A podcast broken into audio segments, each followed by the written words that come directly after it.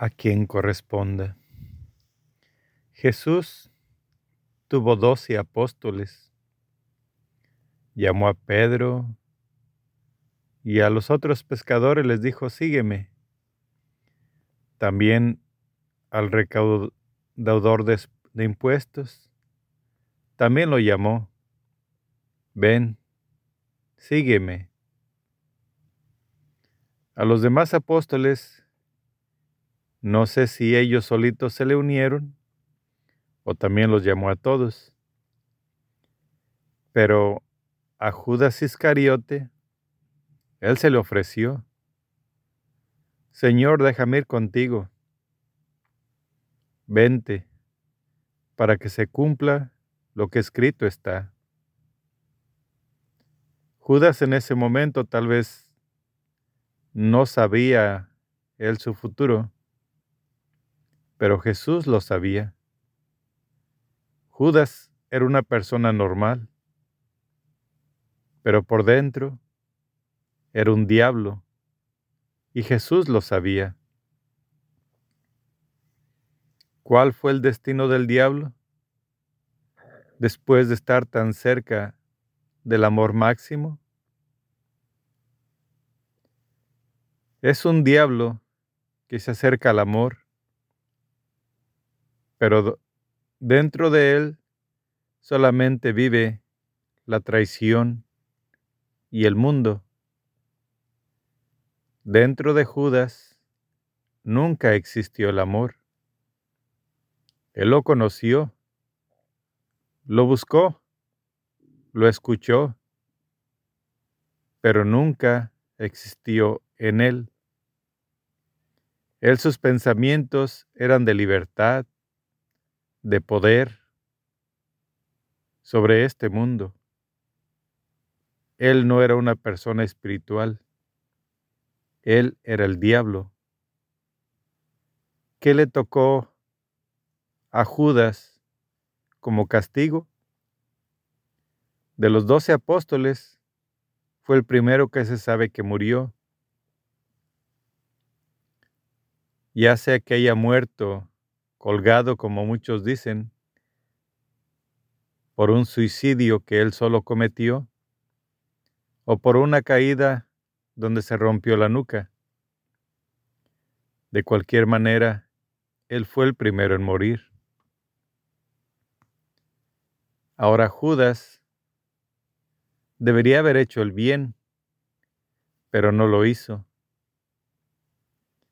Hay muchos casos de personas muy influyentes, desde sacerdotes que hacen mucho mal y cuando se les encuentra o se les descubre, se quitan la vida. Existen muchos servidores públicos que también, después de servir y tener un gran poder, solamente engañaron a la población y se dedican a extorsionar, a matar, a quitar la libertad a las personas que prometieron jurar y cuidar. Nunca buscaron un bien común para la creación de Dios, sino solamente quisieron hacer de este mundo un reino para ellos. Ellos nunca han visto más para allá de lo que son sus ojos. Para ellos no existe más que una sola vida. Ellos nacieron muertos y muertos están. Ellos son diablos. Ellos no son hijos de Dios. Son humanos. Son personas pero no, tienen alma. Ellos han nacido diablos desde que son hechos. Ya van al infierno. Ellos no tienen conciencia, no tienen espíritu. El Espíritu de Dios nunca ha bajado a ellos. Podrán vivir entre los hombres mostrando ese gran carisma que tienen, engañando a todo mundo, pero no tienen alma, no tienen amor. ¿Cuántos hombres o cuántas mujeres se han casado con algunas de estas personas? Porque son hermosas, son seductoras, es lo mejor que puede haber en el mundo. Y los hijos de Dios muchas veces se dejan engañar. Nada más ven a esta persona, pero pierden sus valores delante de ellos y caen como esclavos. Estas personas no les importa pisotear los sacramentos con tal de hacer caer a aquel ángel de Dios si aquel ángel de Dios se pierde,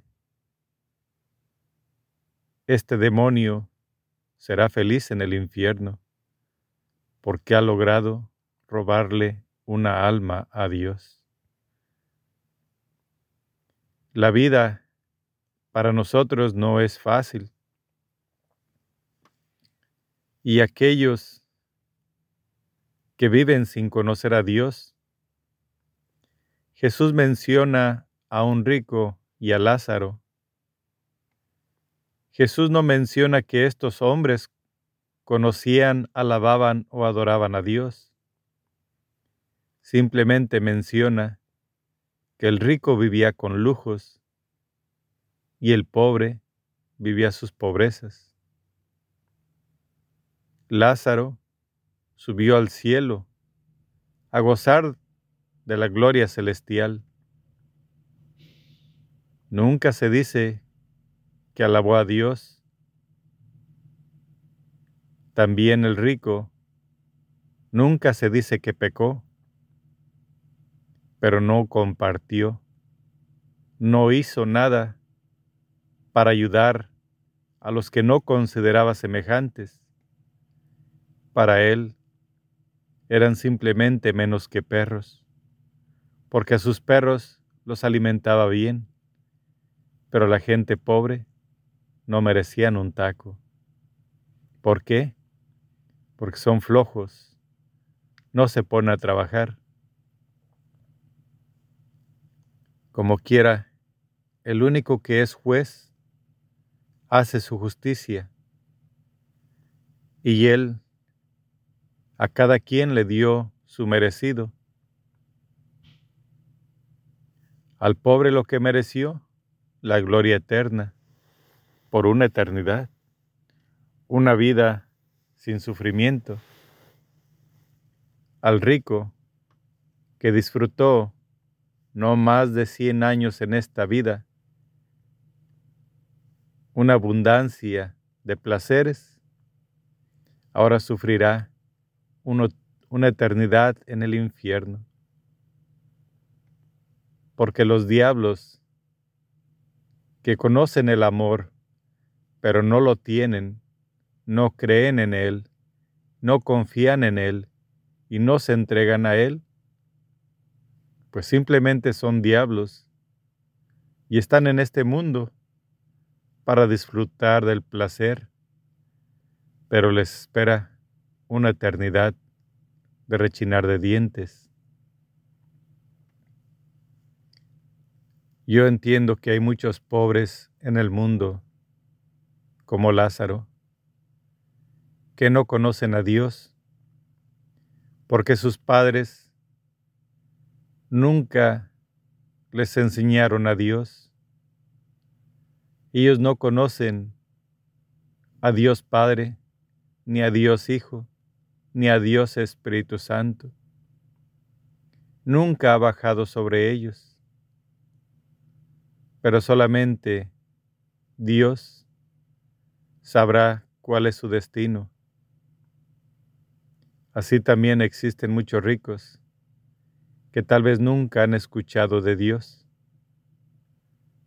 pero sus obras en ocasiones son buenas y lo hacen sin maldad, porque el Espíritu de Dios vive en ellos. Y tal vez esas personas también alcancen la gloria de Dios. Solo el juez sabe disponer. Mas, sin embargo, las personas que han escuchado la palabra de Dios o que han escuchado de la sabiduría, como la reina de Shiva, que viajó tanto para llegar a ver la sabiduría de aquel rey, Salomón, que era el más sabio del mundo. ¿Cuánto viajó para escucharlo? O aquellos tres reyes magos de Oriente, que buscando una estrella en el cielo, en el firmamento, iban buscando a un rey. A un rey, un rey desconocido, un niño, en un corral, acompañado de animales, en un pesebre. ¿Ese es un rey? ¿Por qué no se dirigieron a un palacio a buscar un rey? ¿Por qué? Porque el Espíritu los guía. Les enseña a buscar lo que desean dentro de su corazón. Les enseña a estudiar en esta vida, a aprender. Les da sed, sed de conocimiento sed de servir, sed que les permite llegar a la gloria eterna. Aquellos que piden, Señor, enséñanos a rezar,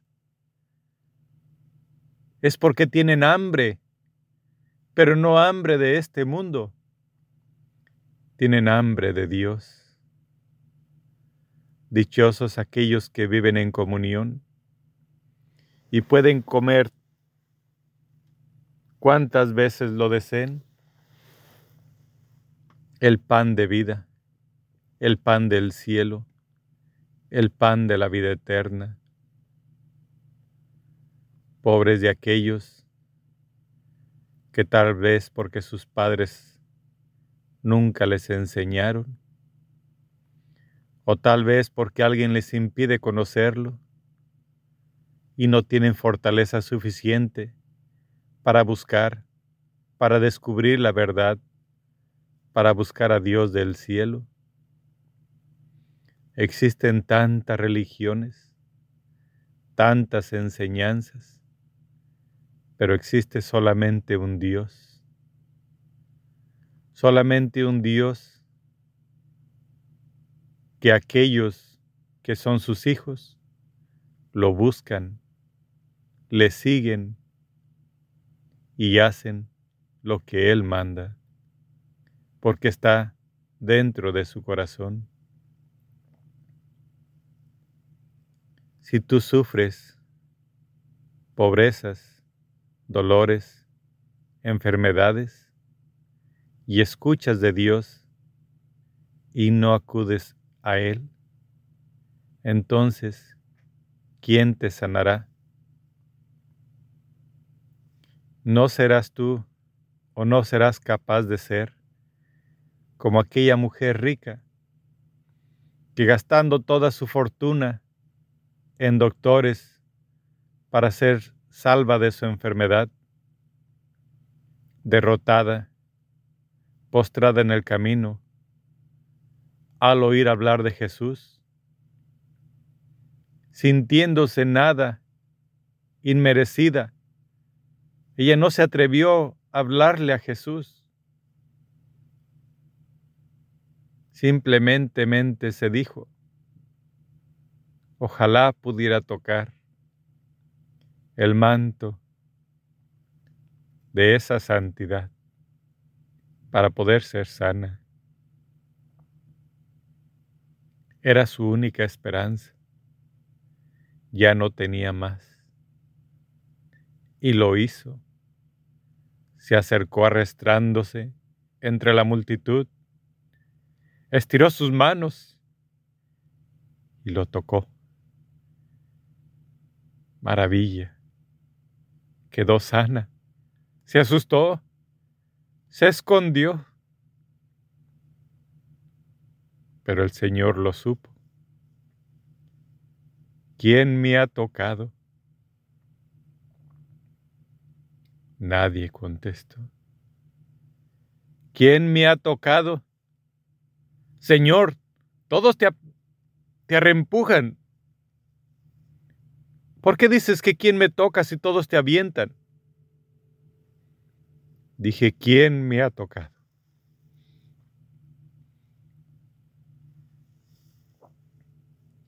Sale la mujer de entre la multitud, de rodillas, esperando el castigo divino, esperando el castigo por haberse atrevido a tocar la santidad, una pecadora, una impura se atreve a tocar la santidad divina, ¿qué le espera? Señor, perdón porque te he tocado,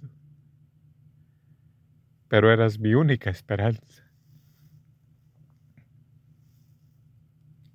No llegó castigo, llegó una palabra de amor.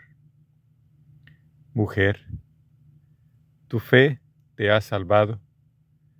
Vete en paz. Arrímate a Dios mientras respires, mientras tengas voluntad y sé salvo. Que Dios nos bendiga. Adiós.